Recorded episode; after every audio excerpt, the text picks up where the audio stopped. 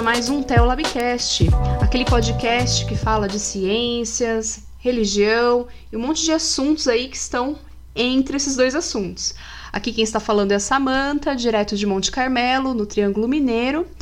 E eu estou aqui com os meus colegas hosts, o Leonardo e o Cedric. Olá, boa noite a vocês. Estão todos bem?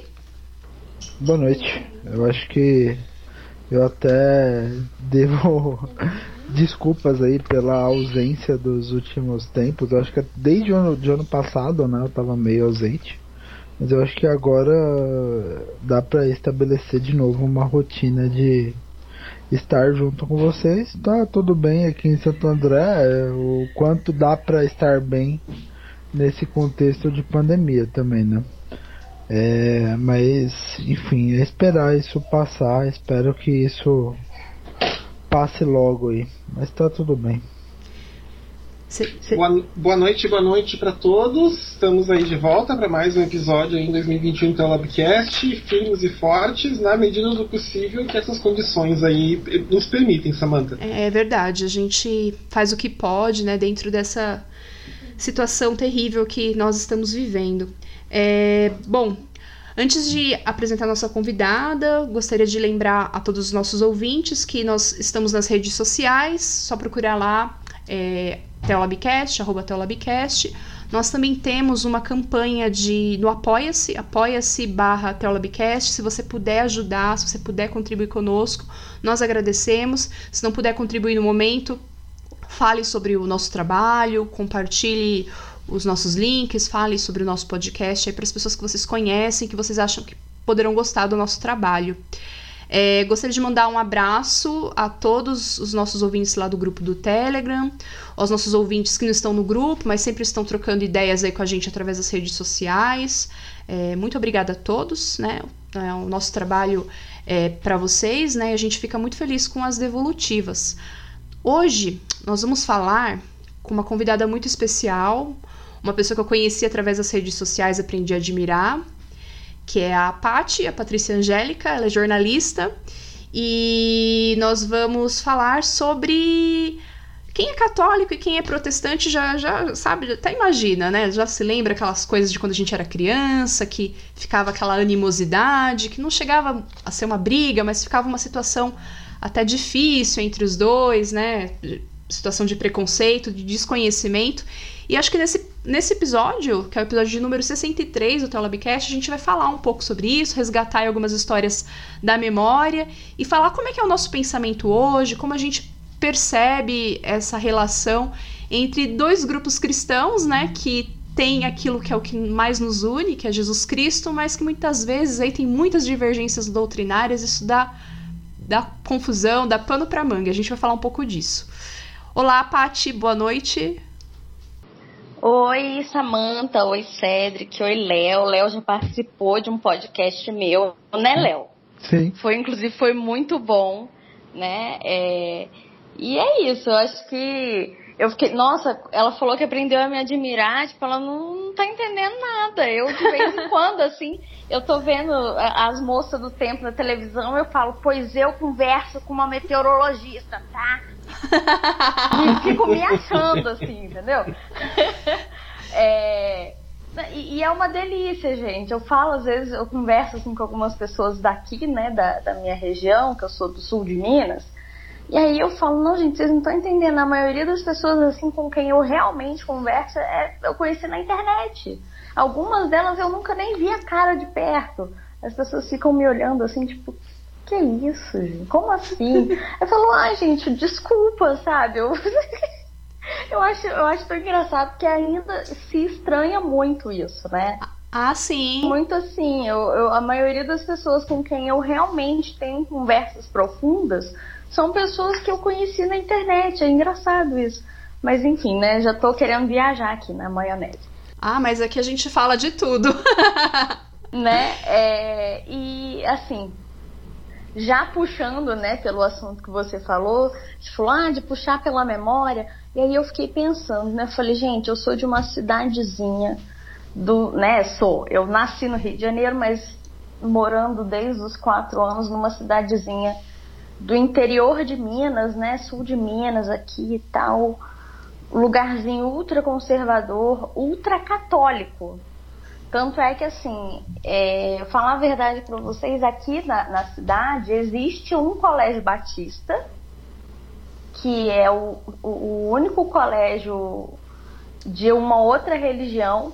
E, assim, tinha o colégio das irmãs, das freiras, foi onde eu estudei até a quarta série, e quando eu estava indo para a quinta série, veio o Colégio Marista, que foi onde eu, eu estudei da quinta série até o terceiro ano.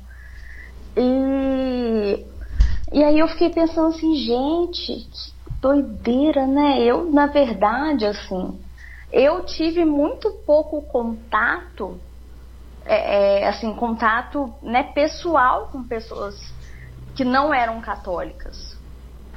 Não digo nem assim de outras, de, de, de outra, de nenhuma religião, era pra, até hoje, assim. Aqui em Varginha, o meu contato é praticamente só com pessoas católicas. O meu contato com outras pessoas é, é de quando eu fiz faculdade no Rio, é pessoas da internet. Aí eu fico, caramba, que, que coisa bitolada, né, da minha vida, que esquisito. Eu, eu, eu acho muito estranho. E aí eu, eu começo a refletir o quanto a minha vida aqui em Varginha ela foi muito é, restrita nesse sentido, é, de, de, de, não, de, de não ter um, um, uma abertura de mundo, sabe? Eu acho. E, e, aí eu falo, nossa, que bom que eu fui fazer faculdade no Rio de Janeiro, porque me abriu um mundo assim, de possibilidades e de contatos e de, de aprendizados. Mas enfim. é isso. Para introduzir. Depois eu conto uma história de uma, de uma única amiguinha que eu tive num verão. Uma amiguinha evangélica, mas aí depois eu conto. Eu acho que a percepção de, dos evangélicos, assim, com relação aos católicos, vai depender muito da, da denominação, né? Até o que se fala, o que se diz, vai, vai depender bastante. Eu vou falar, assim, rapidamente sobre o, o que eu conheço, né? É, eu frequentei tanto igrejas pentecostais quanto igrejas protestantes bem bem daquelas históricas, né? E nas protestantes tinha aquela ideia de que não, eles estão errados, mas não se falava muito disso. Já na, em algumas pentecostais, algumas pessoas pentecostais que eu conheci também, é, a gente ouvia muito absurdo, né? Coisas assim, é, muito dolorosas para os católicos. Eu vou contar uma história rapidinho aqui. Eu, eu tenho um colega que ele é de uma igreja pentecostal e ele é bem desde criança pentecostal e nós temos uma. Ele é meu colega, mas nós temos uma amiga em comum. E essa amiga é católica. E ela tem um. Tinha um porta-lápis, assim, na, na mesa dela, com um santinho, um Santo Expedito. E aí esse colega apontou para aquele porta-lápis, Santo Expedito, e falou assim: Ah, por isso que a sua vida não dá certo. Olha só, você fica rezando para esse santo, atrás do santo fica o diabinho ouvindo. Ai. Então, é, eu tive todo tipo, eu ouvi todo tipo de coisa, desde falas duras, quanto como a desse colega, né? Quanto a outras do, do outro lado alguém falar assim, não, eles não estão certos, não, mas tipo, ignora, sabe?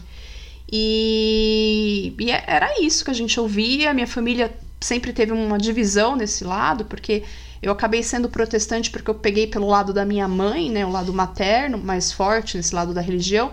Já por parte de pais, pessoas eram católicas, né, minha avó, meu, meu avô. Então, eu sempre ficava nessa, nesse fogo cruzado, assim. Mas sempre fui também tratada por muito, muito respeito. Minha avó, a minha avó paterna respeitava e tal, mas tinha essa essa polêmica, né? Vamos dizer assim que eu acabei vivendo de novo, mas bem menos. O mundo, graças a Deus, mudou e minha, minha percepção também, porque eu me casei também, meu marido também é católico.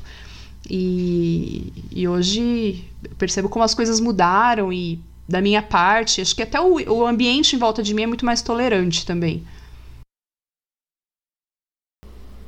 Olha, Samantha, eu cresci numa igreja luterana, né? Ou seja, a Patrícia nesse momento já deve estar aí, né, se preparando, né? né? Eu, eu provavelmente na edição depois eu vou botar provavelmente de fundo alguma versão de Castelo Forte uh, tocando com uh, órgão, né, no fundo. Que inclusive eu, eu não, não a versão que eu toquei, porque eu fui organista da igreja luterana também quando eu era adolescente. Mas em resumo, a gente, né, todo dia 31 de outubro, dia da reforma, essencialmente também era conhecido na igreja como o dia em que nós mostramos que nós éramos melhores que os católicos, né?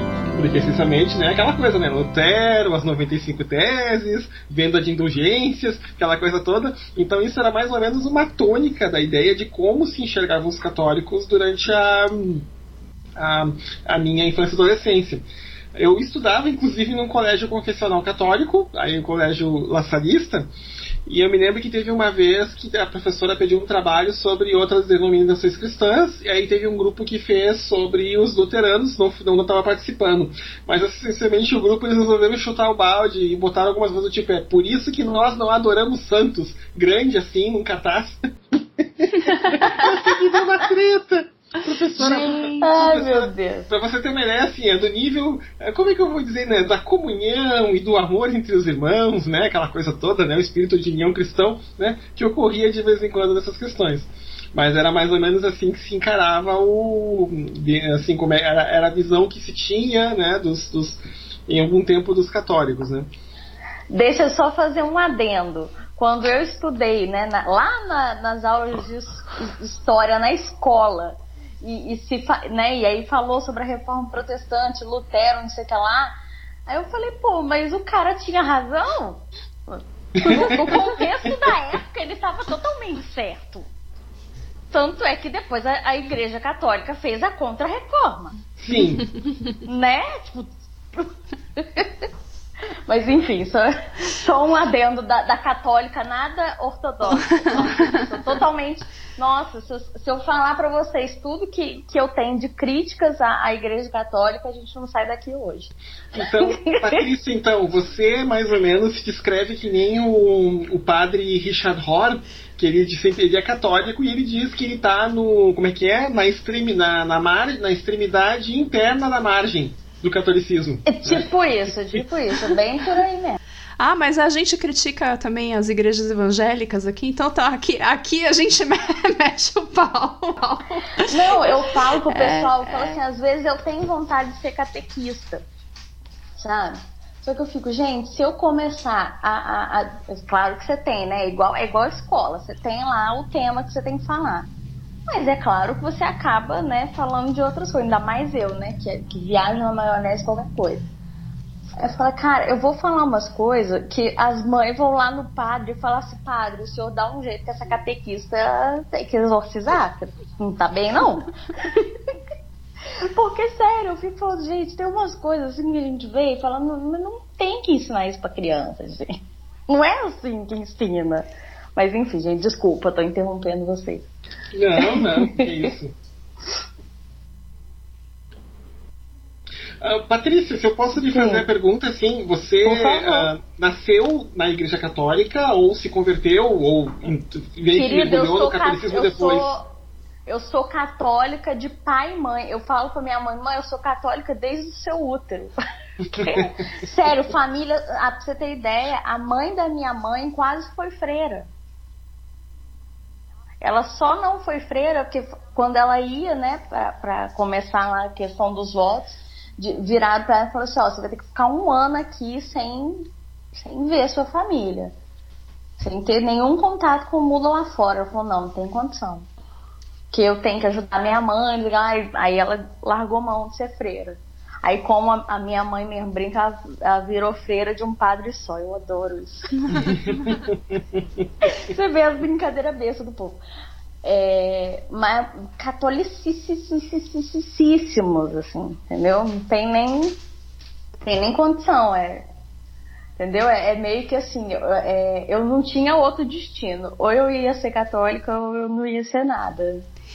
Minas é interessante que Minas é interessante porque aqui é, o catolicismo ainda é muito forte, né? Em muitas cidades ainda.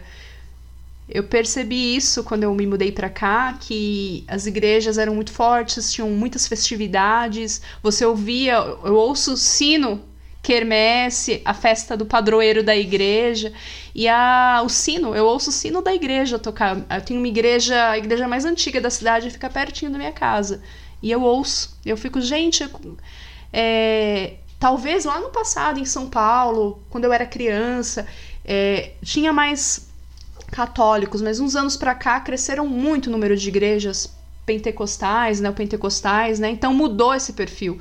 Porque eu lembro que quando eu era criancinha, assim, tipo, primário, né? Eu lembro que meus amiguinhos faziam todos primeira comunhão, quase todos da sala, e eu não fazia, eu achava diferente, né? Porque eu ia na escola dominical. Aí tinha muito, muitos católicos. Agora, o que eu noto lá, lá no, no bairro da periferia, que, que eu cresci lá em São Paulo, é que tem mais igrejas evangélicas, né? Aumentou muito o número de, de evangélicos.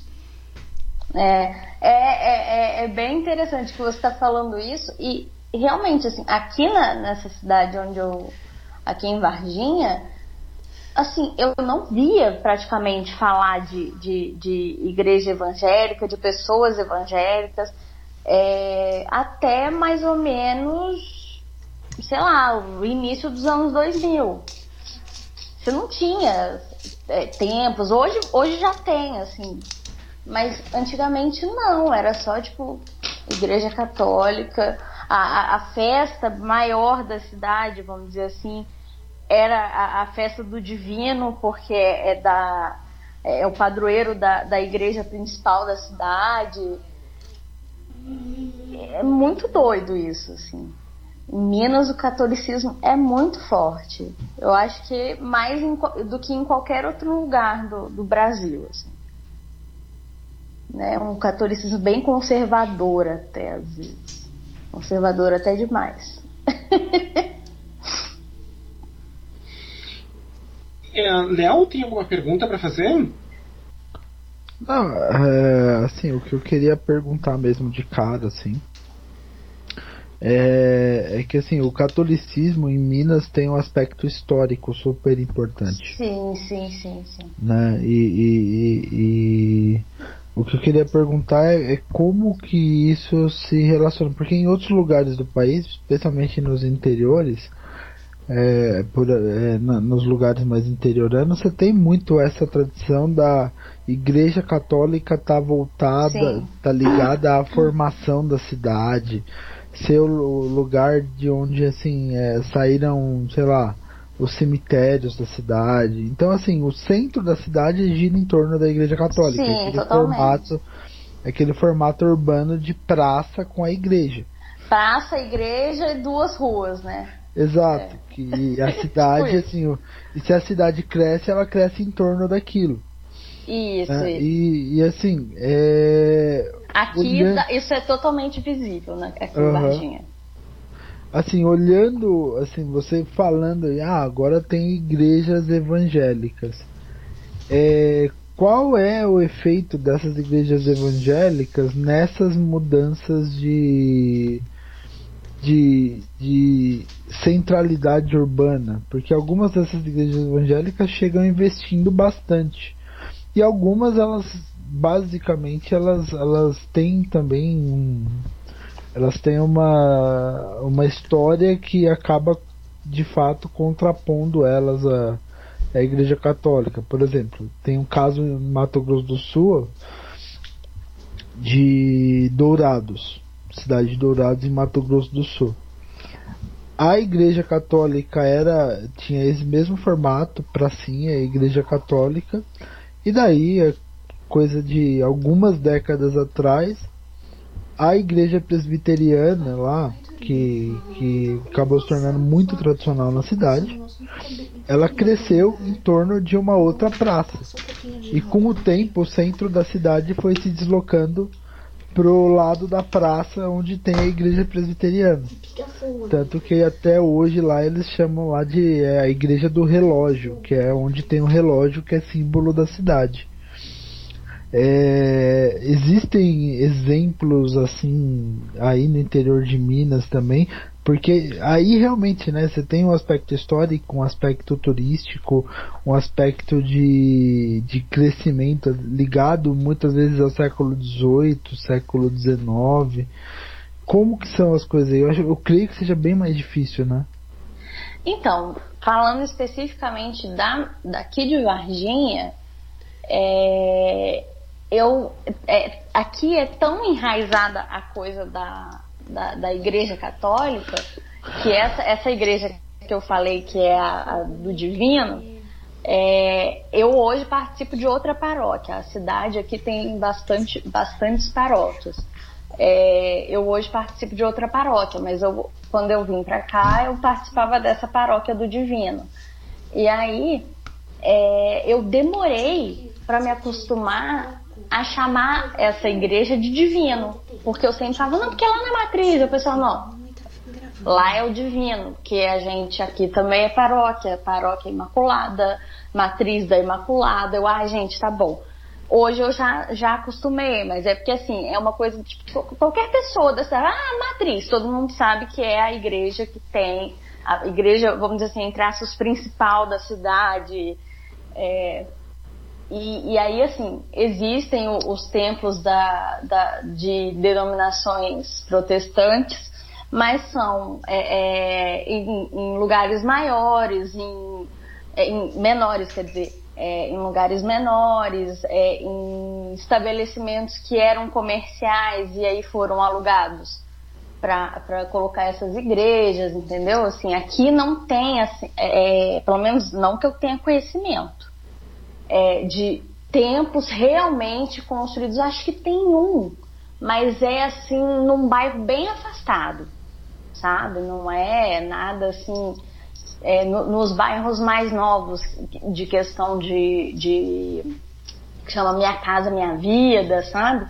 É, então, assim, aqui pelo menos ainda tem muito essa questão da força mesmo da Igreja Católica. Não sei aí onde a Samantha mora. Aqui onde eu moro, até é interessante ter é, falado sobre isso, porque aqui tem uma igreja presbiteriana bem grande.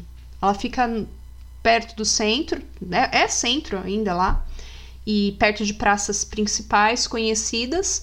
E tem a igreja da matriz, que é a igreja principal, que fica numa praça bem bonita, que tem aqui na cidade e tal, que é, chama bastante atenção. Tem uma torre com relógio. Mas tem essa igreja presbiteriana presente aqui também, que é bem, é bem conhecida. É, os, as igrejas pentecostais hum, mais novas, assim, é, elas, eu notei que elas ficam bem nas saídas da cidade. Tem uma uma avenida aqui que leva até a universidade, né? E já já na saída da cidade já. E lá tem um, um eu acredito que era um galpão, porque ali tem muita loja relacionada a coisas agrícolas, né?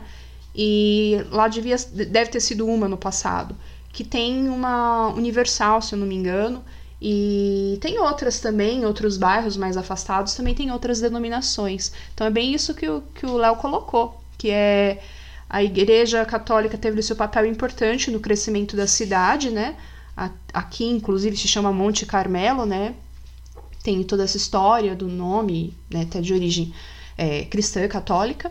Mas depois chegou a Igreja Presbiteriana aqui, que é bem antiga também, e também ajudou no, no crescimento da cidade, também é importante no centro. Um, Patrícia, se eu posso fazer Sim. a pergunta, caso não dê para responder, a gente corta depois na edição, tá? Não, não, não se aveste, tá? Né? Porque, porque assim, você falando aqui mora numa cidade, uh, Varginha, etc., né, que é bem conservadora e tal. Aí eu tenho uma, pergu uma pergunta para ti assim, é conservadora no nível assim das pessoas uh, republicarem publicações do padre Paulo Ricardo, que é aquele padre que só publica coisa de do Breitbart News e outros sites de extrema direita dos Estados Unidos, ou não chega tanto assim? Olha, vou te falar que é, é bem quase nesse nível, entendeu? Eita.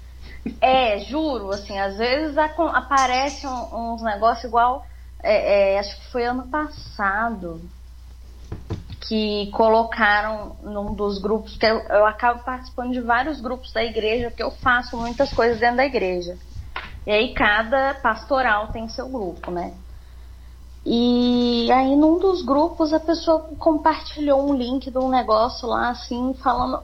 Eu nem lembro o que, que era, mas era uma coisa muito absurda falando do Papa. E assim, eu bati o olho e falei, é óbvio que isso é mentira, cara. Mas eu toda vez que eu vejo uma coisa assim, eu sou aquela que faz questão de ir lá no E-Farsas ou em qualquer outro site. Vou no Google, procuro um lugar que desminta, vou lá e ó, oh, isso é fake, e vou lá e boto o link para mostrar que não é verdade. Porque eu fico, caraca, sabe? Tipo, é, vocês estão falando do Papa, velho, pelo amor de Deus. Sabe? É, é, tipo, teve agora na campanha da fraternidade. A campanha da fraternidade falando sobre, sobre o quanto a questão do, de todo e qualquer preconceito, seja racismo, homofobia, e machismo e qualquer coisa, é super não cristão. E as pessoas falando que a igreja estava é, é, é, querendo incentivar a ideologia de gênero, compartilhando vídeo e texto de babaca bolsonarista é, é falando que, que a CNBB queria incentivar a ideologia de gênero. Aí eu ficava assim, velho, não é possível que, que as pessoas tenham esse, esse grau de, de de indigência intelectual, porque para mim, sabe, não tem como. Igual, e outra coisa, gente, esses dias meu pai me mandou que aqui em Varginha, eu acho que é domingo, é sábado ou domingo, agora não vou lembrar. Que vai ter a tal da marcha pela liberdade, sei lá o que, que é inspirada naquelas que teve lá antes do golpe de 64. A marcha com Deus pela família e pela liberdade? É, isso aí, esse negócio ai, aí. Ai, ai, Gente, não, meu pai me mandou, eu só, eu só respondi assim, credo. Falei, gente, olha só, essa, esse é o tipo de evento que eu não posso deixar de perder, você não tá entendendo? Não, porque aí você vai ler o, o, o release, né, do, do evento que foi publicado no, no blog, que é o principal, vamos dizer assim, o principal veículo jornalístico da cidade, fora a Globo. E aí, né, o, o cara publicou lá o que, que é a tal da marcha, piriri pororó, não sei o quê. Aí, ah não, é, é pela, pela liberdade de culto, é apartidário e não sei o que lá, e, e, e contra o comunismo, contra não sei o que lá. Eu falei, vai, comunismo aonde é que esse povo vê comunismo? É, é umas coisas assim que eu não consigo, gente. Eu falo, não, porque de vez em quando aparece algum vídeo. Não, porque o comunismo, nossa, porque a pessoa cristã não pode concordar com ideias comunistas. Vai, o primeiro comunista, talvez não o primeiro, mas assim, o maior comunista que já existiu chama-se Jesus Cristo. sabe? Me ajuda, sabe? Desculpa, gente. É porque realmente, para mim, é, é, me tira do sério essas coisas. Eu fico muito passada, assim. Eu vou aproveitar, eu sei que se os colegas tiverem perguntas, vão lá, mas eu vou aproveitar o gancho que você falou, né, da questão do Papa e tal. Eu tenho acompanhado com um pouco mais de cuidado a discussão religiosa mais nos Estados Unidos do que no Brasil, e parece assim que nos Estados Unidos meio que correu um racha, né, entre os católicos, assim, porque tem um grupo de católicos, especialmente muito conservadores, que eles rejeitam o Francisco como Papa. Para eles ainda o Papa é, é, é Bento XVI. Não é só nos Estados Unidos. Pois é, é isso que eu ia te perguntar. É porque aqui no Brasil, como quase que brasileiro não gosta de conflito aberto. Essa é uma grande verdade. Qualquer pessoa que conhece um pouquinho mais assim de, de, como é o Brasil sabe que brasileiro não gosta de conflito aberto, né? Tanto é que o povo fala, ah, porque racismo não tem racismo. Quem falou que não tem racismo? Só porque não, não, não, não as coisas não é separada entre branco e preto não existe racismo, igual era lá nos Estados Unidos. Ah, não, o, existe o bairro onde mora gente branca, o bairro onde mora gente preta, o banheiro dos brancos, o banheiro dos pretos. Aí não tem racismo, não, entendeu? Porque brasileiro não gosta. Não, da gente, nós vivemos numa democracia racial, não é assim. Né? É, e é mais ou menos assim. Tanto é que eu já ouvi é, é, pessoa, não ouvi da boca do bispo, mas eu já ouvi de pessoas que conhecem o bispo, por exemplo, aqui da minha diocese, e falarem assim: o nosso bispo já falou que para o bispo dele é o Joseph, é o Bento. Tá. Tá bom, então. Deixa ele lá com, com Bento XVI. Deixa ele. Vou fazer o quê? ele é o bispo, eu sou só uma leiga da Igreja Católica, entendeu? É, e, e, a Igreja Católica ela tem muito é, essa questão da hierarquia, né? É, o, o, o, Papa manda, o cardeal obedece, o, o, o, enfim, né, o arcebispo obedece o cardeal e assim por diante, até chegar no padre e por fim nos leigos que comandam as pastorais, que, né? Mas existe, só, só não é, é, é um racha totalmente aberto. E eu vejo por isso, assim, porque brasileiro não gosta de conflito aberto. O brasileiro prefere calar, né, e fingir que tá tudo bem, do que virar e falar assim, não, não concordo e ponto, acabou, né? É, então, você meio que tem essa, esse conflito velado, mas ele existe, é fato, assim. Tem católicos que falam, eu não sei como é que o, pa o Papa pode falar uma coisa dessa. Mas, gente, ele é o Papa. Você quer, você quer saber mais do que um cara que é padre há 50 anos? NASA, are you sure? o brasileiro quer ensinar, né? pra NASA, pra não, Papa. É, tipo, não, é, é, mais ou menos isso, porque assim, eu viro, gente, o cara é padre há 50 anos, ele vive para isso. Você é só um leigo. Cala a boca, sabe? É, é claro que assim, né? Não, não tô falando que a gente tem que concordar com tudo que o cara fala.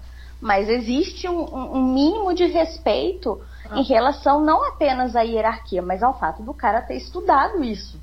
Ah, mas ele, eu, não, ele não tá falando da cabeça dele, entendeu? Ah, eu é, acho que é assim. Não, porra. Não, sabe qual que é o problema? Eu acho que assim tem, tem um negócio que é muito simples, assim. Se fosse um outro Papa conservador, ah, sim. tem o JP2 ou o Bento, é, eles, eles iam levantar rapidinho a, a história da infalibilidade papal. Ah, sim, com um certeza. Isso é um fato, isso é um fato. Na real, isso... são com certeza, não tem dúvida. São, são um bando de desonesto que subordina o, a, a, a, suposta fé deles, que eu já tô duvidando até disso ultimamente. Totalmente, somos um, dois.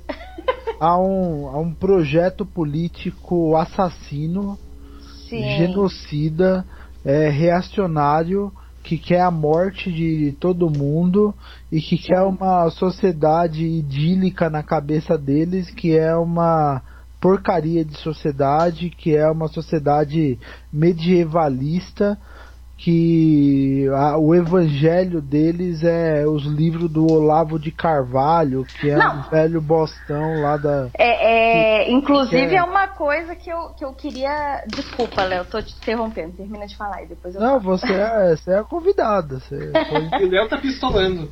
Ah, eu, eu tô adorando esse episódio, a pistolagem tá ótima. É, não, o Léo Pistola é o melhor Léo. Exatamente. né?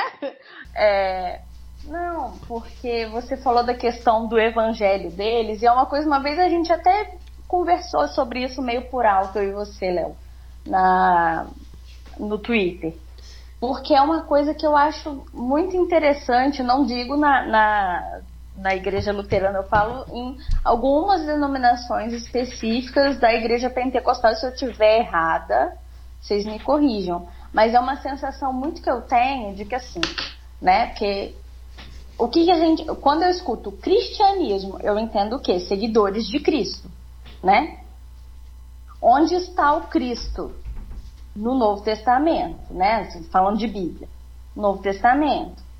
E eu vejo é, muita gente se, se dizendo cristão e seguindo muito mais o Antigo Testamento, né? Aquelas leis de, de olho por olho, dente por dente, e por aí vai, do que a, a lei do amor, que foi a lei que, que, que Jesus pregou, né? Foi a lei maior. Ele vai falar, é a lei maior, é a lei do amor. Amai-vos uns aos outros como eu os amei e amai ao próximo como a ti mesmo.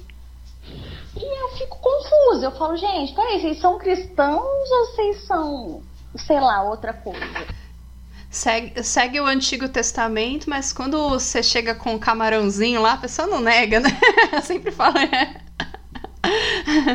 É, é, é, Patrícia, desculpa né, eu interromper. Não, relaxa. Não, não, não, era uma pergunta. De, não, sim, eu quero porque, entender de vocês. Porque assim, muitos, evangé muitos evangélicos, especialmente os, os mais os, os, pentecostais, tá? especialmente também evangélicos conservadores, né? Como você tem, né, tanto o sola escritura que vem lá da reforma, como você também tem né, a doutrina da inerrância e infalibilidade bíblica, que já é agora da segunda metade do século XIX, você acaba lendo a Bíblia de uma maneira plana, como se ela fosse uma panqueca, onde todos os versículos têm o mesmo peso e a mesma importância e são todos igualmente inspirados divinamente. Então, se Jesus diz que tem que dar a face para o outro em vez de não resistir ao perverso, mas dar outra face, amar seu inimigo e orar por quem vos persegue, mas tem algum versículo lá no Antigo Testamento que permite dar alguma atenuidade a isso, tipo, ah, tem que dar a face para o outro bem, né? Lá no Antigo Testamento diz que nem sempre. Então, obviamente, vai todo mundo correr para outro lado. Né? Eu não concordo com isso, mas assim, geralmente o, você vai ver, por exemplo, os cristãos que elevam as palavras de Jesus na Bíblia acima do resto das escrituras, você vai encontrar muito é nos anabatistas. Né, que também foi um grupo uhum. que surgiu na reforma, que eles geralmente eles consideram ah, as palavras do que Jesus falou valem mais do que o resto das escrituras, porque Jesus era Deus e é Deus sobre a própria Bíblia inclusive, né? Então é. eles, é, é, o que, é o que eu falei, assim, eu acho para mim, eu sou seguidora de Cristo. Se ele falou, o que veio antes é um excelente contexto histórico, é, é uma excelente base para algumas coisas, mas se ele falou, tá falado, meu amor. Não tem. Não tem. Ah, não. Entendeu? Eu, eu sou assim. Eu ia perguntar. Nesse isso. ponto eu sou radical. Não, eu ia perguntar, sabe por quê? Porque. Eu acho que nisso a Igreja Católica ela é muito mais é, rica em tradições que a Igreja Protestante e ainda mais do que a, a igre essa Igreja Pentecostal. E gente, eu não quero generalizar pentecostal. Sim, sim, a gente sabe então, que tem, tem igrejas e igrejas. Não, é, por exemplo, semana passada mesmo eu estava conversando com, com o pastor Ariovaldo Ramos e ele se define como pentecostal. E ele é aquele colosso de conhecimento bíblico e de, de, de uma interpretação totalmente decolonialista da Bíblia, né? Que Sim. deveria ser mais ouvido, inclusive. Mas é, o que eu que eu queria perguntar, assim, como a Igreja Católica ela tem toda essa tradição, você fala, ah, eu sigo Jesus Cristo. Mas eu acho, assim, eu acho que, não sei, assim, eu, eu posso estar errado. Assim como os evangélicos têm também um monte de, de, de, tra, de tradições, mas conversando com católicos, eu não sei, mas parece que para alguns é, Jesus Cristo parece estar em segundo plano em comparação com o seu santo de devoção. Sim, isso é, é realmente é, acontece um, um, pouco, vamos dizer assim, em algumas, né, algumas pessoas. É, e, e, assim, é, há, há, um tempo atrás eu fiz um curso sobre arquitetura de igrejas, igrejas católicas. E aí o, o padre que estava lá dando esse curso pra gente, ele falou, é, é, houve num momento da história da igreja em que as igrejas eram tão cheias de imagens de santos que Jesus ficava perdido ali no meio uhum. da, da, da, da igreja, sabe? E aí ele falou, e hoje o movimento é o contrário. A, a nossa tendência é ter só a imagem do, do, do, santo padroeiro, né? Toda, toda igreja tem um santo padroeiro, uma Nossa Senhora Aparecida de preferência, né, que é a padroeira do Brasil, e o Jesus no fundo, que algumas igrejas usam o, o Jesus crucificado, mas existe um movimento também hoje na, na Igreja Católica de usar o, o, o Jesus já ressuscitado. Né? É, e aí você tem uma variedade de imagens nessa iconografia do Jesus ressuscitado. Você tem, mas o, o que o pessoal usa mais é o que eles falam de príncipe da paz, que é daquela hora que ele, né, ele já ressuscitado, ele desce, fala a paz esteja com vocês e, né, é, e assim, e, por exemplo, o padre que estava na minha igreja anteriormente, ele gostava muito disso. Tanto é que ele trouxe esse padre para dar esse curso para a gente, para ajudar a gente numa reforma. Já o padre que veio agora, esse ano, né, existe muito esse rodízio de, de padres, ele já falou que ele não gosta. Ele falou, eu gosto, da, eu quero a cruz, que a, a, a cruz é que é o, o fundamento da nossa religião. Aí eu fico, não, ele tem a razão dele, realmente.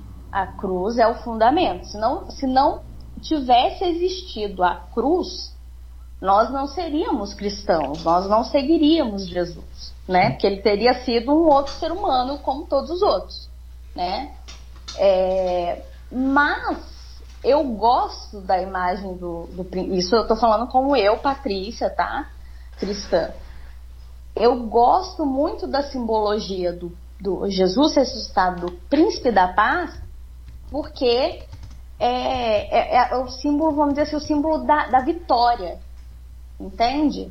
Uhum. É, nós não somos, né? Porque é, eu não sei como vocês veem é, enquanto protestantes, mas no, na, na Igreja Católica a gente acredita, a gente né, difunde o seguinte: na verdade, todos nós já estamos salvos. Né? Então, ah, a salvação. Não, já estamos salvos. Jesus foi para a cruz para nos garantir a salvação. A partir do momento em que nós estamos nesse mundo, já com a nossa salvação garantida, nos cabe, é, é vamos dizer assim, construir né, e viver o reino que Jesus nos garantiu. Nossa, mas então, eu tenho que fazer a minha parte para tentar fazer um mundo digno do reino que Jesus nos deu. Como que eu vou fazer isso? Eu vou ser uma pessoa solidária, eu vou ajudar uma pessoa que está precisando, eu vou fazer de tudo para que o mundo seja um lugar mais justo, tudo que estiver ao meu alcance, né? Então eu gosto dessa, da, da então, assim, eu, vocês entendem? Tem argumento para os dois lados.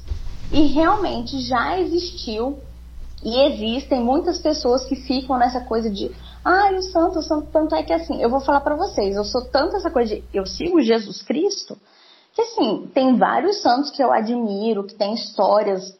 Nossa, tem umas histórias nos santos que você fala assim, véi, haja fé, viu? Que eu não ia dar, eu não ia fazer isso não.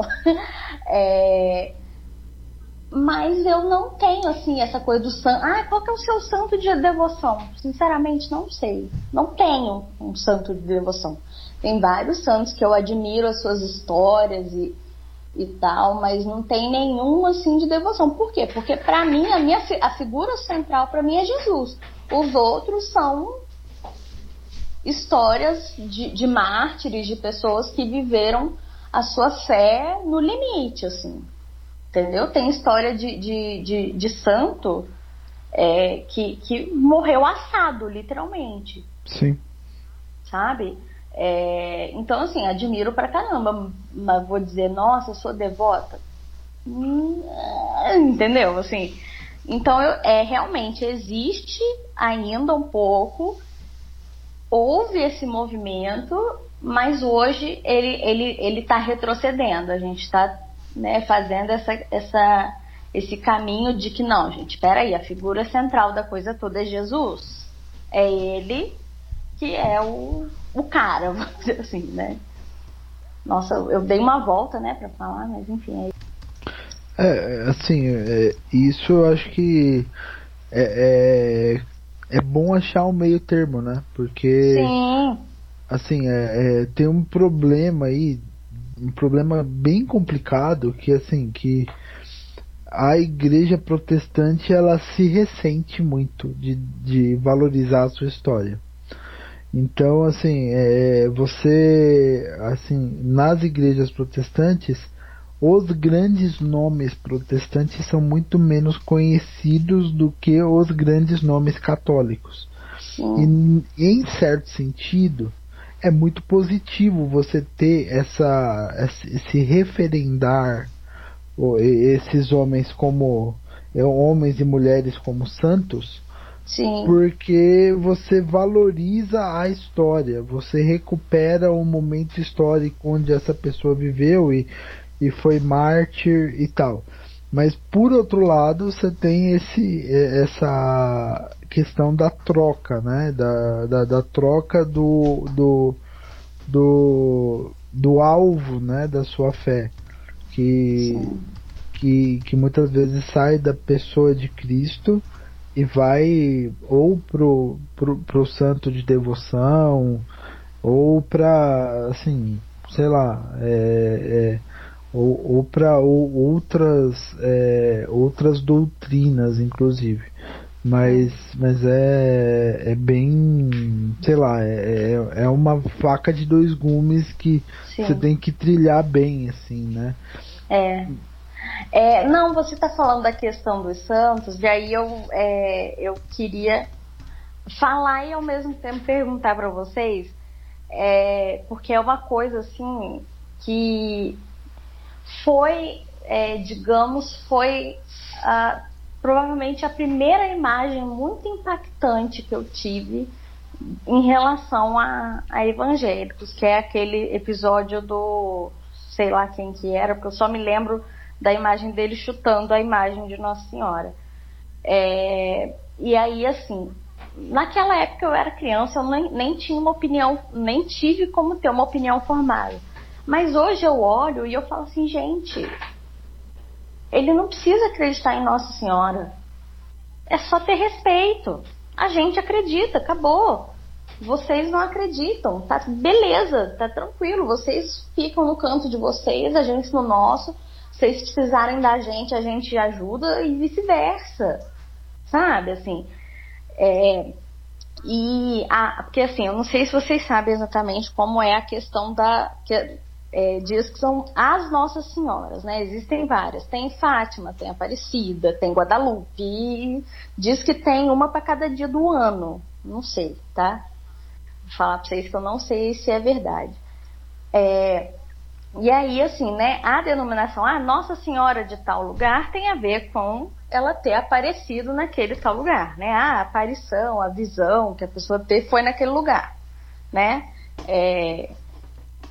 E aí, mas no fim das contas, são todas aparições de Maria, a mãe de Jesus, né? É... E o, o catolicismo tem é, é essa coisa muito forte com, com Maria, com a mãe de Jesus, é, que até onde eu sei não existe com a mãe, com né, na, nas igrejas protestantes, tá? Se eu tiver errado, vocês me corrijam.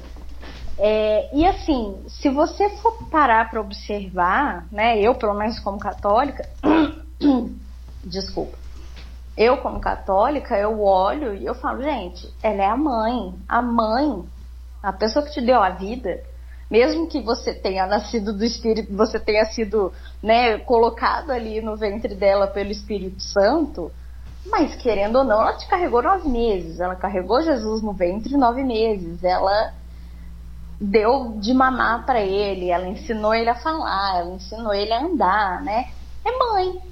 Mãe, como todos nós temos uma mãe.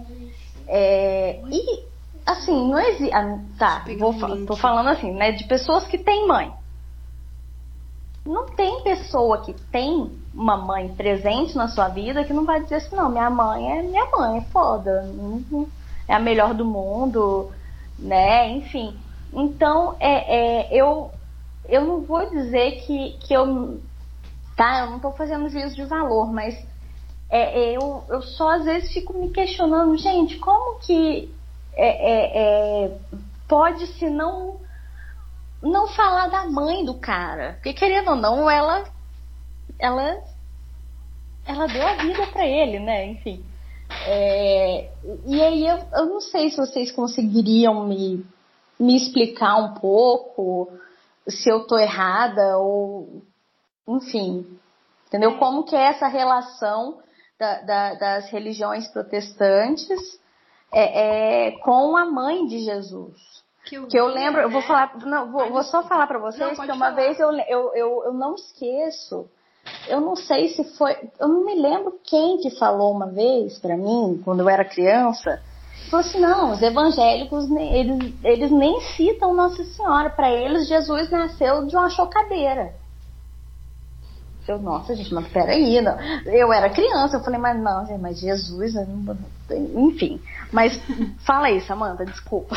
Não, imagina, eu que peço desculpa por ter interrompido aqui. Eu, eu fiquei pensando, né? O Léo e o Cedric vão falar melhor, mas tudo remonta ao Antigo Testamento, que é aquele versículo que fala sobre não fazer as imagens. Tem toda uma questão do dos, dos, do, do povo antigo saindo do paganismo, que eles chamam, não vou chamar de paganismo, não tá certo, saindo do politeísmo para chegar à adoração de um único Deus. Então todas as outras as imagens eram, foram repudiadas e tem vários versículos bíblicos falando sobre isso, né? Mas eu acho que foi até hoje, por coincidência, acho que foi no Twitter, foi um reverendo anglicano que falou que Maria não pode ter sido uma mulher comum, né? Ela não pode ter sido uma mulher comum. Ela deu, ela gerou Jesus Cristo. Então ela não é uma mulher comum. Então eu acho que pelo menos isso é, deveria passar pela nossa cabeça, né? E eu hoje eu falo, falo dessa forma, mas quando eu era criança o meu entendimento é, nossa, eles estão adorando uma imagem. Eu não pensava nem na humanidade de Nossa Senhora, sabe? Que ela foi uma mulher especial. Isso, isso nem me ocorria. É, o que me ocorria era já o, o baque, pá, eles estão adorando imagem. Isso, é, isso não pode, isso é errado, né? Coisa também que eu só fui entender ao longo dos, de muitos anos, né? Até por ter também parte da minha família ser católica, conhecer pessoas católicas, eu só fui entender que assim que não é idolatria, não está acontecendo uma adoração, assim, a, uma, uma idolatria, né? Uma, uma substituição da figura de Cristo. Na verdade, ali é uma homenagem a um herói da fé. E eu só fui entender isso depois de adulta, né? Depois de, adolescente adulta. A nossa, a nossa explicação né, para a imagem é, é, é, é bem a questão, por exemplo, você tem uma pessoa querida. Você não gosta de ter uma foto, por exemplo, da sua mãe? Na sua casa. Né? Hoje em dia não, não usa mais porta-retrato. Antigamente usava. Você não, gosta, você não gosta de ter um porta-retrato ali do seu pai, da sua mãe, seus irmãos, seus filhos? É a mesma coisa. Se eu, se, eu tem, se eu posso ter uma imagem representando Jesus, por que não? Eu vou falar para vocês, eu, eu não sou muito fã, tá? De, de, de, igual, né? É muito costume católico, assim, o pessoal ter, ter imagem, é, é, posterzinho disso, eu não gosto. Eu acho, eu falo, não, gente, deixa quieto, sabe? Não tem necessidade de ficar botando essas coisas, entendeu? Mas eu respeito, beleza, gostam. É, eu acho que lugar dessas coisas é na igreja, entendeu? Me afeta aqui comigo no meu coração. Não preciso ficar botando imagem de Jesus e de todos os santos. Mas quem gosta, gosta, tá tranquilo, cada um na sua. É, e eu não sei se vocês conhecem muito sobre história da, da formação da, da, da, da Igreja Católica enquanto tudo que ela tem de representatividade, né?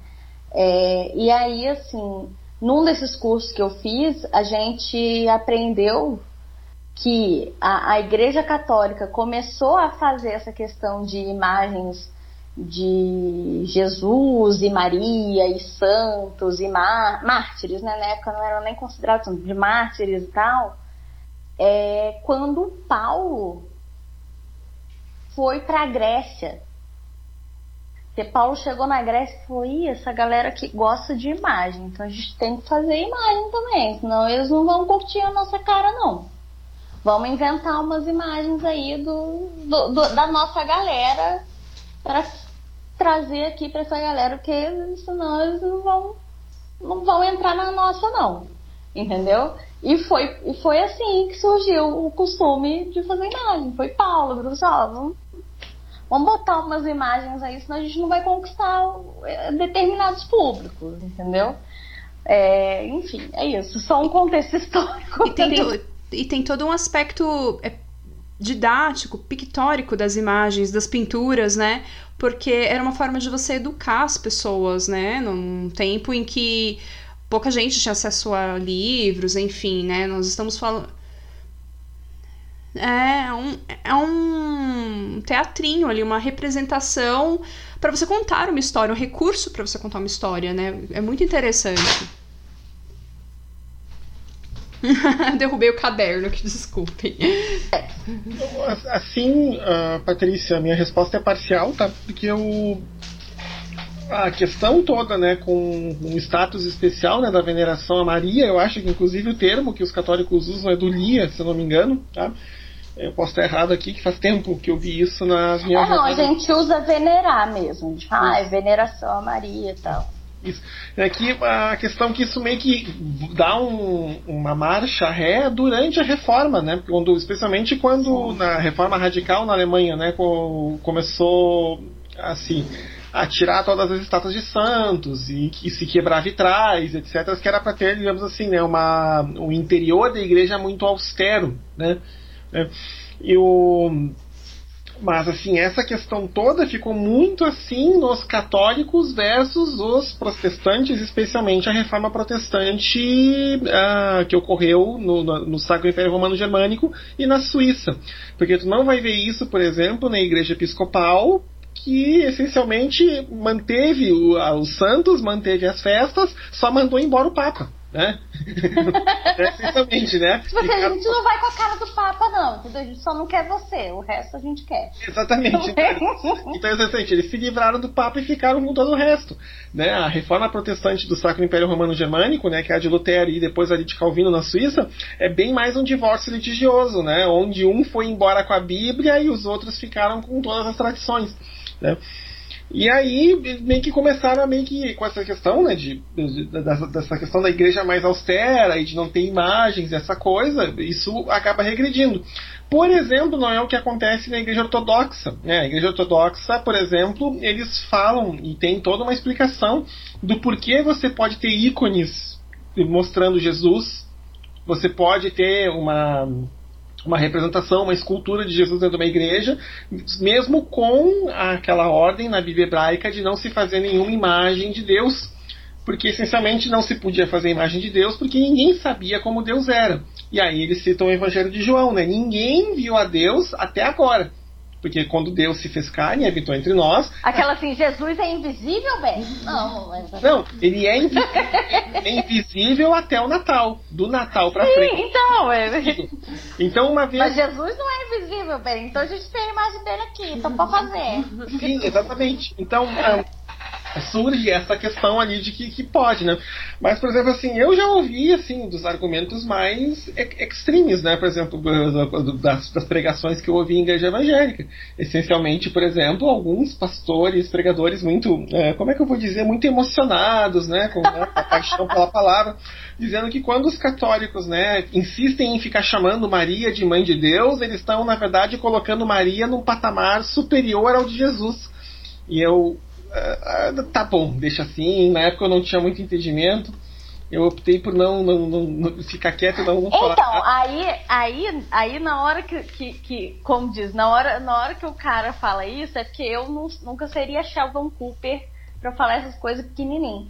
Mas se sou eu hoje ouvindo uma coisa dessa, eu, eu, eu, peraí, pastor, dá licença, já viram o Young Sheldon? Ele discutindo com, com o pastor? É muito engraçado.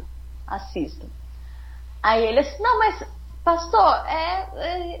Aí ele vai e contesta. E aí o pastor até senta na, na, na escada, assim, pra, é, não então, não sei o quê.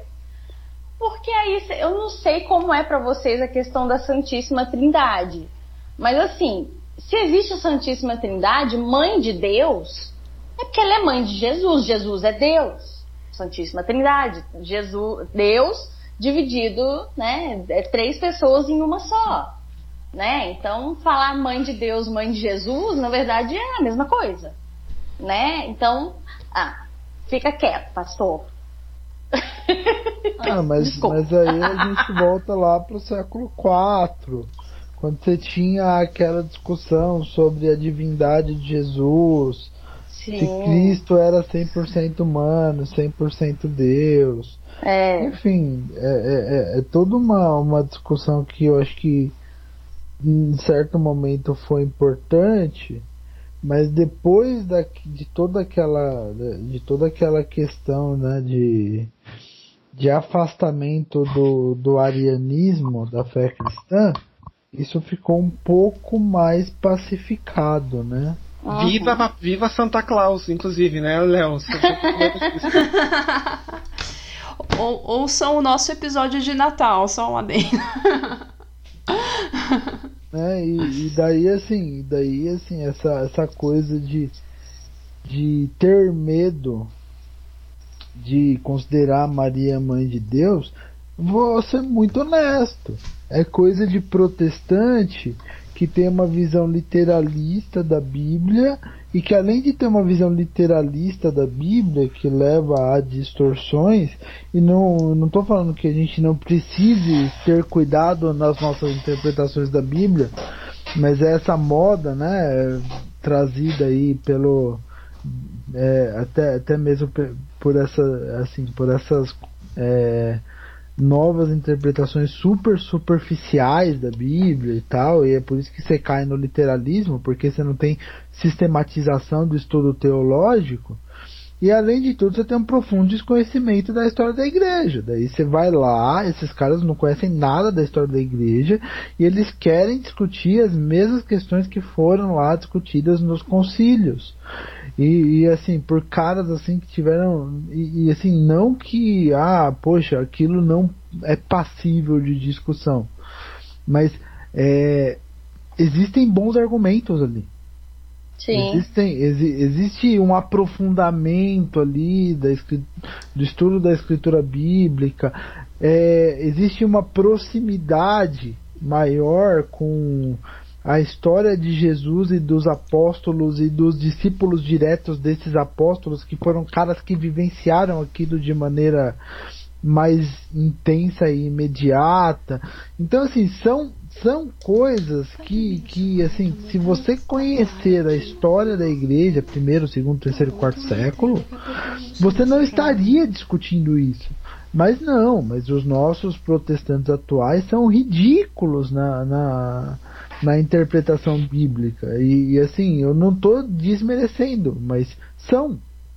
A questão é que assim, você não tem sistematização teológica. Quando você tem sistematização teológica, é uma, é uma sistematização totalmente literalista, deturpada, que não tem nada a ver, às vezes, com o original bíblico. É, é, e, e, e, não tem a ver com o contexto em que aquilo foi escrito. É, é, aquela, é aquela leitura descontextualizada que leva a erros crassos de de exegese que leva a erros crassos de interpretação bíblica, de passar de interpretação de passagens bíblicas e que são tão comuns na igreja evangélica brasileira.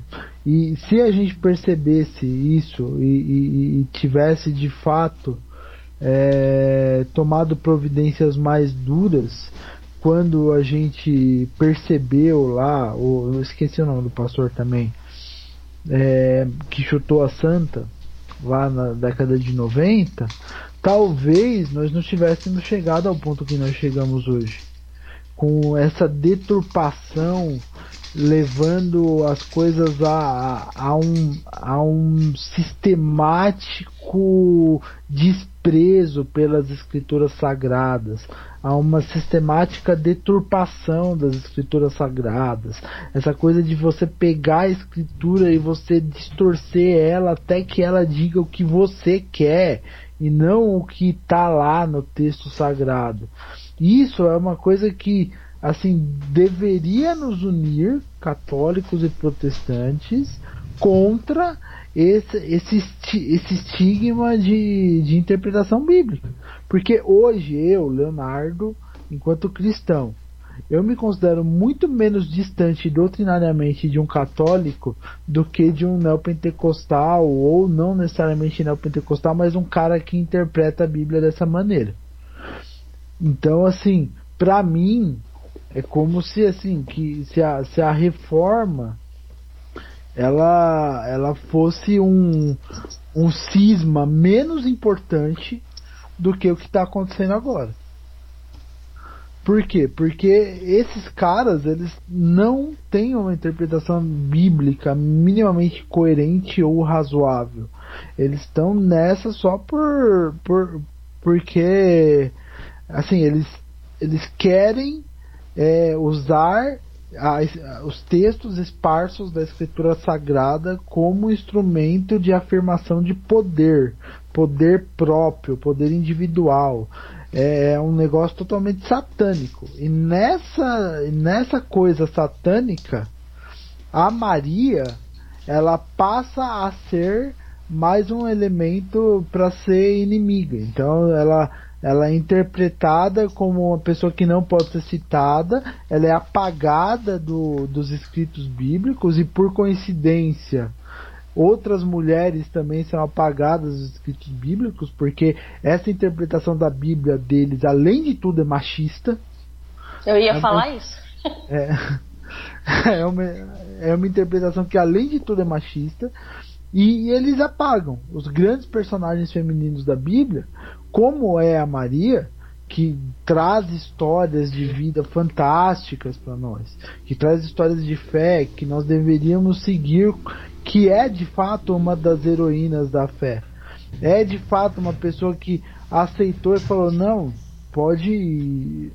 assim, é, é, é, eu aceito carregar no meu ventre o Filho de Deus e eu aceito ter esse fardo, que é um fardo que é esquecido na Bíblia, que é um fardo que é ocultado de certa maneira do texto bíblico, porque o texto bíblico é o texto da redenção, não é um texto histórico, mas é o fardo que a Maria teve de criar Jesus por Sim. todo o seu tempo de vida, até estar lá com João na cruz.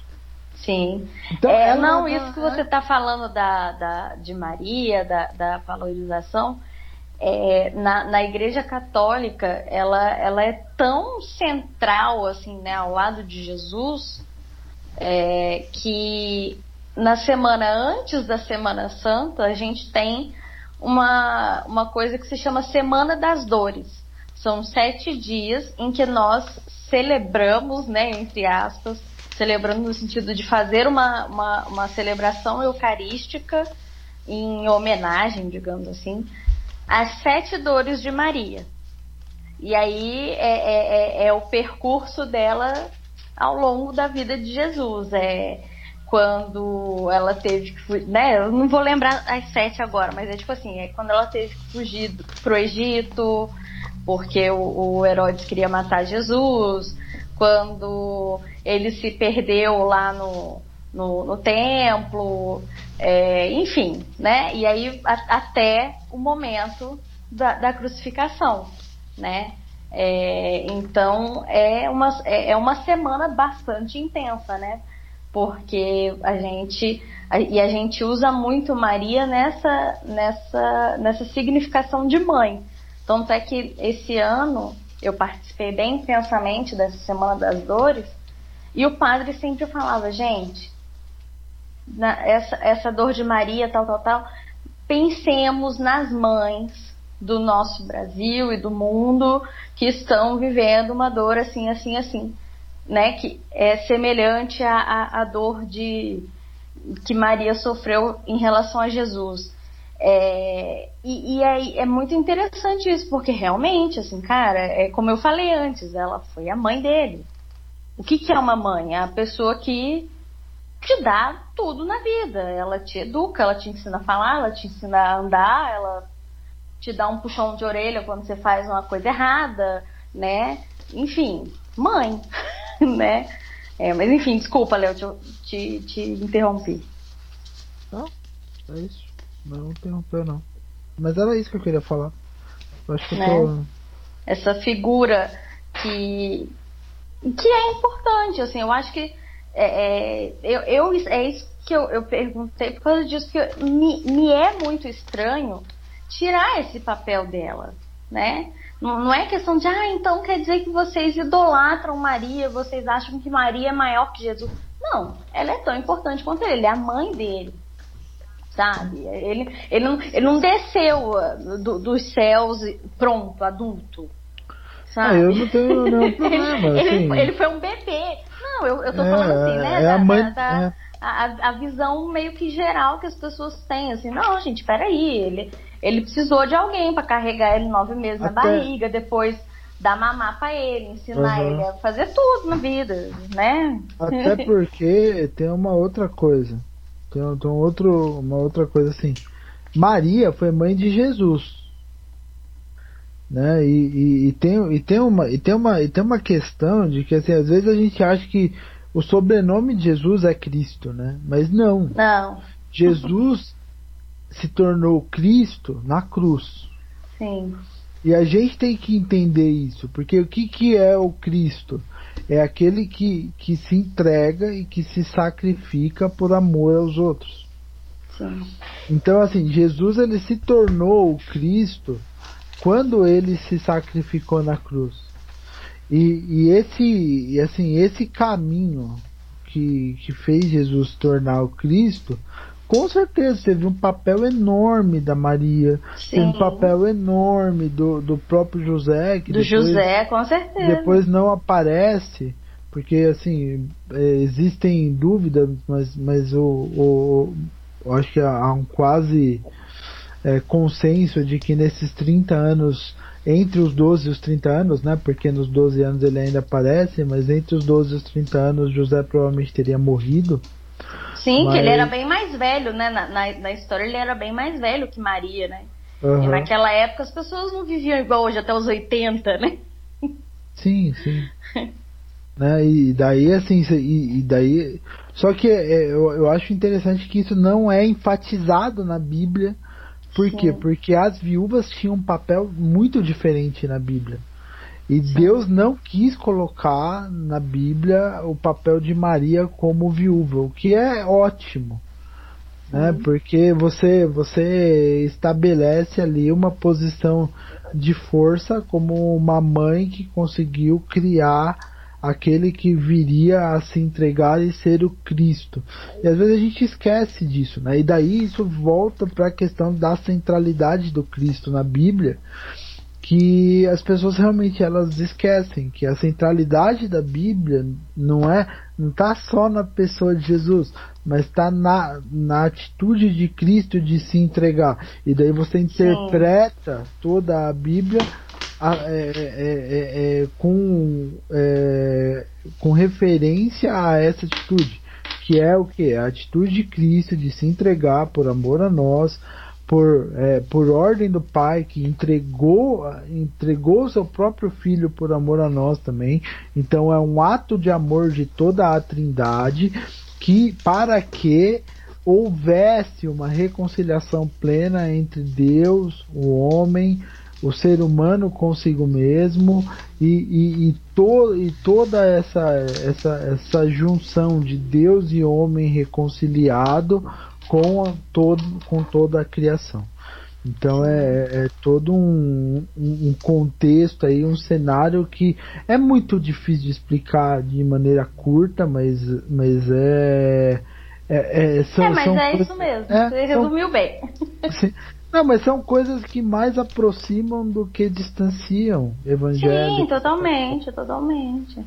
Ou deveria ser assim, pelo menos. Né? É, né? Se, se, se, não, e, e, você, não sei se foi você, acho que foi você, né, que anteriormente na pistolada falou sobre a questão de, de, de questionar a fé, né? Uhum. É, há pouco tempo, pouco tempo não, ano passado, em algum momento, ano passado, é, que tem um, um grupo específico de pessoas católicas que eu, que eu participo, em que o pessoal fica assim, não, porque não pode falar de política, tá? Não pode falar de política, porque só gera briga entre a gente, e são pessoas que são amigos há mais de 50 anos.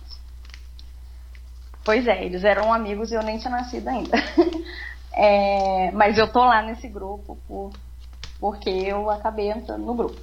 É, e aí, é, mas de vez em quando alguém, por engano ou nem tanto, assim, é o famoso sem querer querendo, manda uma mensagem meio política lá, aí o pessoal fica, ah, e sempre tem um que grita, né? Ah, principalmente porque geralmente quem manda o sem querer querendo é alguém de esquerda. São poucos no grupo. Aí os bolsonaristinhos, ah, né? Porque eu costumo dizer, eles não aguentam o contraditório. Você não pode jogar na cara. Entendeu? Não, não aguentam, mas enfim. É, e aí eu conversando com um outro, é, eu mandei para, eu falei, ah, não sei o que lá. Ele respondeu, né, assim, poxa gente, mas é isso mesmo, tá? Aí eu mandei uma mensagem para ele no privado e falei, não, cara, mas é complicado, né? Ah, eu, eu não consigo entender cristão que defende esse cara, esse cara, o Bolsonaro. Aí eu falei assim, pois eu vou te falar. Eu posso estar errada, posso estar julgando e julgando errado, mas eu não consigo é, ver pessoas que defendam ele, o projeto, ou a falta de projeto dele, é, como pessoas. É, é, é eles podem até se julgar, ah, sou cristão, vou na igreja. Mas será que eles entenderam o que eles presenciam dentro da igreja todos, todos os domingos, ou sei lá, quando eles vão à igreja? Será que eles entenderam o que eles leem na Bíblia? Eles são cristãos da boca para fora. Eu não consigo, sabe assim. Eu posso estar muito errada. Posso. Assumo, se eu estiver. Mas eu não consigo, porque para mim não, não, não, não entra na minha cabeça você continuar defendendo um cara que pessoas morrem. E daí? Eu não sou coveiro. E várias outras barbaridades que ele já fez e falou antes mesmo de ser presidente. Sabe, assim, meu amor, você pode ajoelhar na igreja o quanto você quiser, você pode fazer o beijamento da cruz 24 horas por dia, você pode faz, participar de quantas adorações ao Santíssimo Sacramento você quiser. Para mim, você não está entendendo o que, que realmente é aquilo ali. Que é muito fácil participar de uma adoração. Né? Na Igreja Católica a gente tem a adoração ao Santíssimo Sacramento e a Eucaristia. É, a gente faz e tal, principalmente nas quintas-feiras, é o dia do Santíssimo Sacramento. É muito fácil a pessoa ir lá, ajoelhar e começar a chorar. Ai, meu Jesus! Será que essa pessoa chora também quando ela vê 4 mil pessoas morrendo por uma doença que a gente já podia estar vacinado, podia estar numa situação muito melhor um ano depois, se tivesse feito tudo o que deveria ter sido feito? sabe? Porque aí entra a questão da idolatria, né? É muito fácil chorar ali na frente do, né, que tá, existe todo o mistério da consagração e tal. Mas, né, no frigido é um pedaço de água com trigo assado. É um pão. Uhum. É muito, porra, chorar ali na frente daquilo ali é mole. Se eu fizer uma forcinha, eu choro também. Mas, sabe, o nosso mundo aqui, ó, tem muitas mais coisas para nos fazer chorar, fazer o nosso coração cristão sofrer e querer fazer alguma coisa e mudar o mundo do que ficar lá ajoelhado na frente de uma hóstia. Entende? É, inclusive é uma coisa que eu. Nossa, eu, eu, isso, for, isso pode ser considerado uma pistolada ou não? Não sei. eu tô meio revoltada esses dias. Porque igual é uma coisa que eu queria. Eu já imagino que vocês vão falar, né? Porque hoje teve aquele lance lá, né? O, o STF votou o lance lá de poder fechar a igreja, não fecha igreja, e liberdade de culto, e não sei o que lá. E assim, eu vou falar pra vocês, né? É, tem um monte de gente que eu conheço, inclusive hoje é, mandaram para mim um negócio lá falando sobre que as igrejas deveriam é, né, ser fechadas e tal. E aí uma menina de 16 anos, de uma das pastorais que eu participo, mandou assim, que? Quase que eu mandei assim, que parte que você não entendeu? Sabe? Tipo, porque é, é... E assim, né? Vocês são cristãos como eu. Cara, Jesus falou: onde dois ou mais estiverem reunidos em meu nome, eu tô no meio deles. Quer dizer, hoje, aí, inclusive, quando mandaram esse texto para mim, eu escrevi isso e falei: quer dizer, uma família que se reunir, no caso de católicos, para rezar um terço, para fazer uma leitura bíblica ou qualquer outro momento de oração, né, de celebração ali, três, quatro, até duas, um casal, mora só o casal, não tem filho. Os dois, se fizer um momento desse, eles são igreja, eles estão com Jesus. Eu não preciso e claro que é gostoso você estar tá lá naquele ambiente, né, que é todo preparado para um momento de oração. É claro que é gostoso você ver as pessoas da igreja que você conhece, que você tem um afeto, porque você convive com essas pessoas. Mas eu não preciso disso para me sentir igreja, para me sentir é, é, é, em ligação com Deus. E aí entra de novo a questão da idolatria, eu acho. Que quer dizer, você só vê a sua ligação com Deus possível se você estiver dentro daquele templo. É uma construção humana. Sabe? Do mesmo jeito que construiu, pode vir uma retroescavadeira e derrubar tudo. Agora, a minha ligação com Deus é eu e Ele. É indestrutível né? É, então eu, eu e, e, eu fico muito impressionada de ver a pessoa de 16 anos questionar uma coisa dessas. Porque eu, onde eu recebi falando sobre a, a, a, as igrejas ficarem fechadas e todo mundo concordando, é o grupo dos caras que são amigos há 50 anos. É tudo galera da idade do meu pai e da minha mãe, 60, 60 e poucos. Sabe? Quer dizer, aonde que está a cabeça dessa juventude, sabe?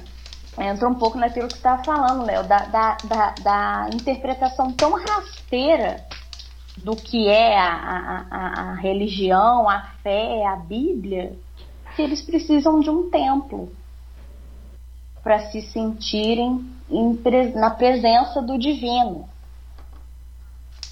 sabe? Eu, eu fico muito assim, tipo.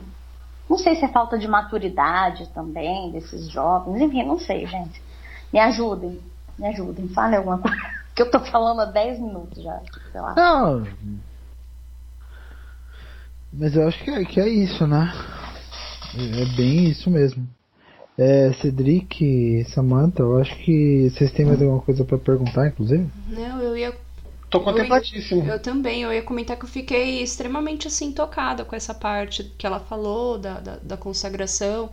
Pensei na, na Santa Ceia, que a gente vê, até antes dessa situação toda que estamos vivendo, né? É, a gente via ali aquela pessoa que a gente sabe que tá fazendo um monte de coisa errada, enfim, né? E ela tá lá se emocionando e com aquele momento, e você fala, oh meu Deus, né?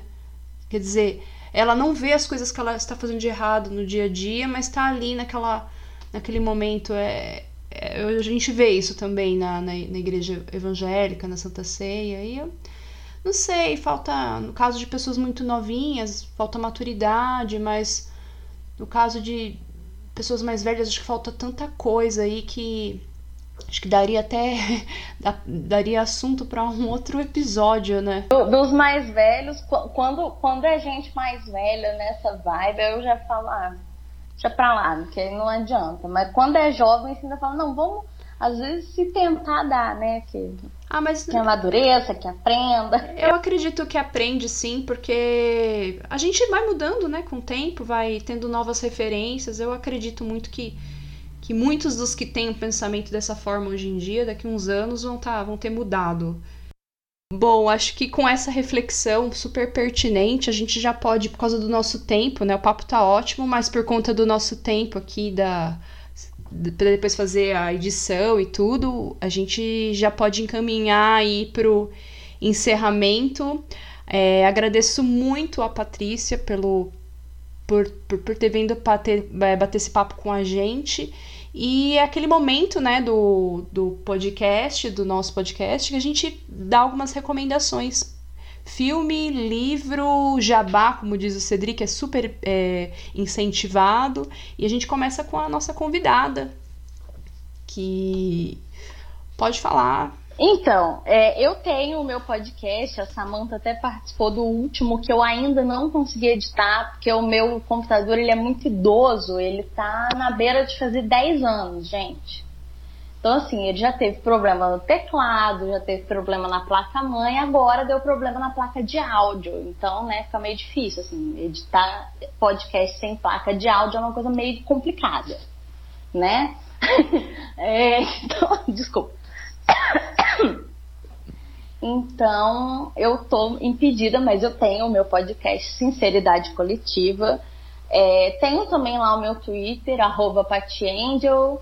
É, sigam lá que eu. Twitter eu tô quase sempre lá, assim, entendeu? As outras redes sociais eu dou uma olhadinha, Facebook hoje, assim, ele existe porque ele existe, eu não vou deletar ele, mas nem uso direito.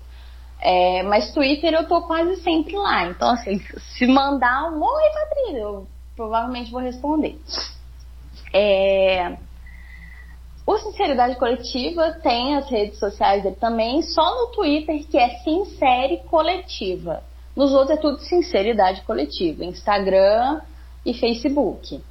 É, e no Anchor, né? anchor.fm barra sinceridade traço coletiva. É, assim, a gente, né, acho que nós já temos sete ou oito episódios. E assim, a nossa ideia lá é fazer debates sobre temas variados, cada vez é um tema. O Léo já participou, como eu falei no começo, ele uhum. foi no tema de fake news.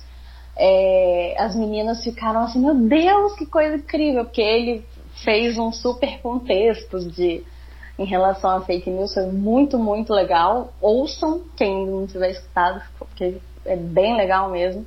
É, a Samantha teve um nosso sobre espiritualidade. É, quem sabe um dia chama o Cedric, né? Para falar também sobre, sobre algumas, alguns nossos assuntos. É, mas é, antes, é, né, eu falei, fiz o meu próprio jabá e eu queria falar um pouquinho, né, já que nós falamos sobre igreja, falamos um pouco sobre a questão de Maria e das mulheres na, na vida de Jesus. É, eu não sei se vocês já viram aquele filme Madalena, que é até com aquela menina, gente, como é que ela chama? Acho que é Rooney Mara, ela que faz a Madalena. É... E assim, é um filme muito legal, porque ele, ele conta a, a vida de Jesus, mas sobre a ótica da Madalena. É... E assim, vou dar um. Não é nem spoiler, é, um, é, um, é uma cena do filme que me chamou muita atenção que é, eles fazem a, aquela cena do, de quando Jesus é, é, quebra lá as barracas no templo. E eles contextualizaram a cena como se fosse ele já se vendo na, na, na, nas torturas pré-crucificação. Porque eles montam a cena, ele chega lá no templo e ele vê as pessoas comprando o, os cordeiros e as pombinhas para sacrif sacrificar. E quando ele começa a ver as pessoas estão comprando os bichos para serem sacrificados, ele se vê, ele meio que se vê, entendeu? Não, é que ele se vê, ele, ele olha para o cordeirinho sendo levado para o sacrifício e, e, na cabeça dele começam a passar como se fossem cenas dele sendo torturado.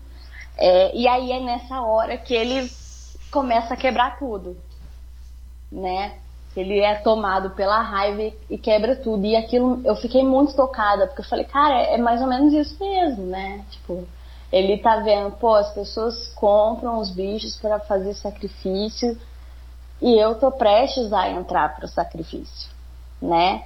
É, então é bem, eu, eu fiquei bem tocada e é um filme bem bonito, tá? E tem um outro também que eu vi há, há, um tempo, eu não vou me lembrar o nome do filme, mas a, a história do filme é Paulo tá preso em Roma, lá pelo Império Romano, e Lucas é, começa a fazer visitas todos os dias à noite com autorização lá, né? É, vamos dizer assim, o jeitinho lá que ele deu lá com os guardas da prisão romana. E ele todos os dias à noite vai lá para para Paulo ditar para ele as cartas.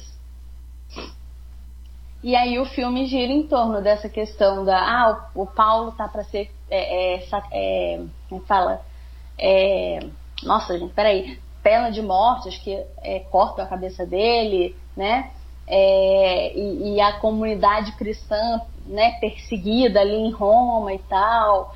Tem um, um pequeno trechinho em que é, eles falam de Tarcísio, né, que para nós católicos é São Tarcísio, né, que é o para nós ele é o padroeiro dos ministros da Eucaristia e dos, do, e dos acólitos, porque ele foi assassinado é, quando ele ia levar Eucaristia para os presos dos católicos presos na prisão de Roma. Ele ia lá visitar e levar né, a, a Eucaristia escondido, e numa dessas vezes que ele foi, é, eles descobriram que ele era cristão e que, e que ele estava levando Eucaristia, e aí é, espancaram ele até a morte. Mas ele e ele e a, a história conta que ele morreu segurando a Eucaristia contra o peito. Então ele morreu, mas não conseguiram profanar Jesus. É, e aí contam brevemente a, a história, né? Falam, nossa, o menino foi lá, se arriscou e morreu e não sei o que lá. Então é, é, um filme bem legal, né? Que aí tem lá as passagens de Paulo falando com Lucas. E inclusive Lucas é o Jim Caviezel, que é o cara que faz Paixão de, o Paixão de Cristo. É, então eu gostei bastante. Então, esses dois O filme de Paulo, não vou lembrar o nome agora, eu vou procurar e depois eu te mando. Aí, se tiver como você escrever lá. É... Mas é muito legal, eu gostei bastante desses dois filmes. O filme da Madalena, se não me engano, se chama só assim, Madalena. O, de Paulo, não lembro. É Paulo, apóstolo de Cristo, é uma coisa assim. Mas eu procuro depois direitinho e te passo. Mas enfim, é isso. Falei pra caramba das minhas indicações, gente. Desculpa, eu falo demais. Indicação para dar, eu tenho um documentário da Netflix que eu, eu morri de dar risada, gente. É, chama Fake Art, que é. Eu, assim, quem indicou foi uma colega minha e eu falei, gente.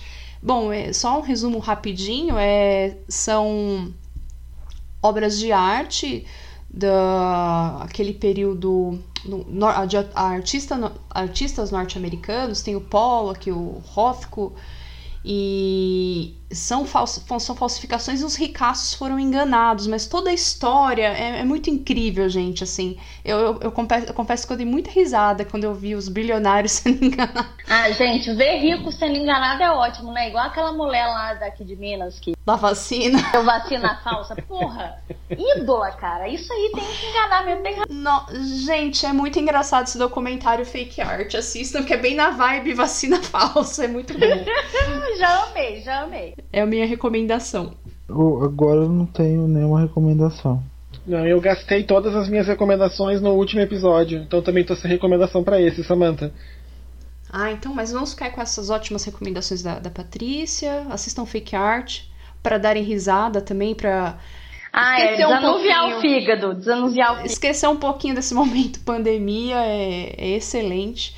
Eu agradeço mais uma vez a Pati por ter vindo. É, muito obrigada. E boa noite a todos, né? Eu falo boa noite porque nós estamos gravando à noite, mas desejo aí tudo de bom para os nossos ouvintes. Tchau, tchau. Tchau, tchau. Obrigada. Eu que agradeço, pessoal. Até mais. Chamem sempre tchau, que quiserem.